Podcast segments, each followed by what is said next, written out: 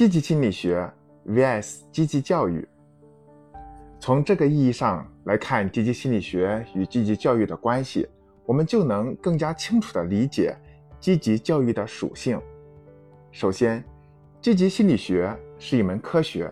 是通过研究人类积极的生命要素，来揭示人类积极向上的本质、规律与意义。而将积极心理学的科研成果应用于教育，就是积极教育。这代表积极教育本身就属于应用范畴。其次，积极教育也需要以科学为依据。这里需要说明的是，积极教育的科学基础并不仅限于积极心理学，还有教育科学、文化科学、认知科学。与生物科学等。当然，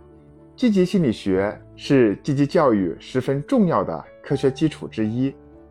因为教育总是面向人的发展，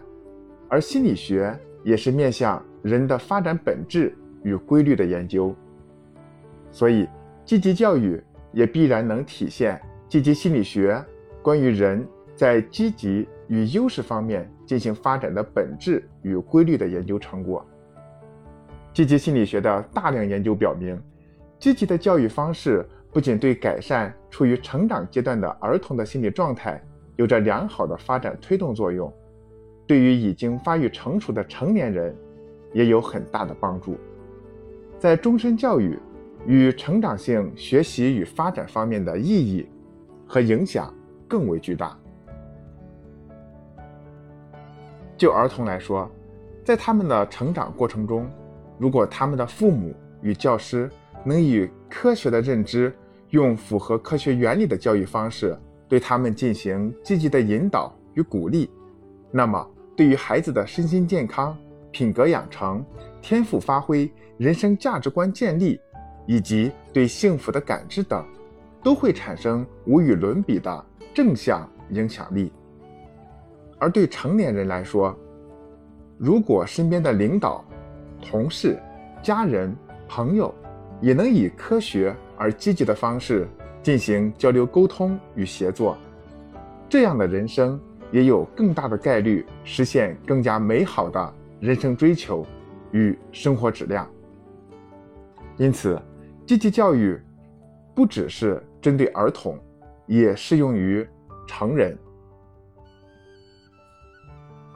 当然，也会有些人对上面的说法不以为然，或者不认同。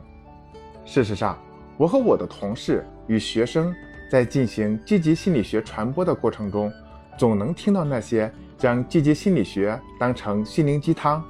把积极教育视同快乐教育的声音。这种不认同虽然也会让我们 有些哭笑不得，或者产生某种挫败感，但静下心来思考。这种现象的确是积极心理学原理的普及与积极教育在具体应用中所面临的现实挑战。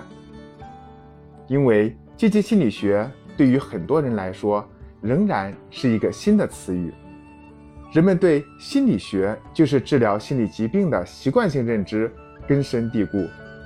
并且经验才是老大的传统教育观念导致的对教育科学的。淡漠比比皆是。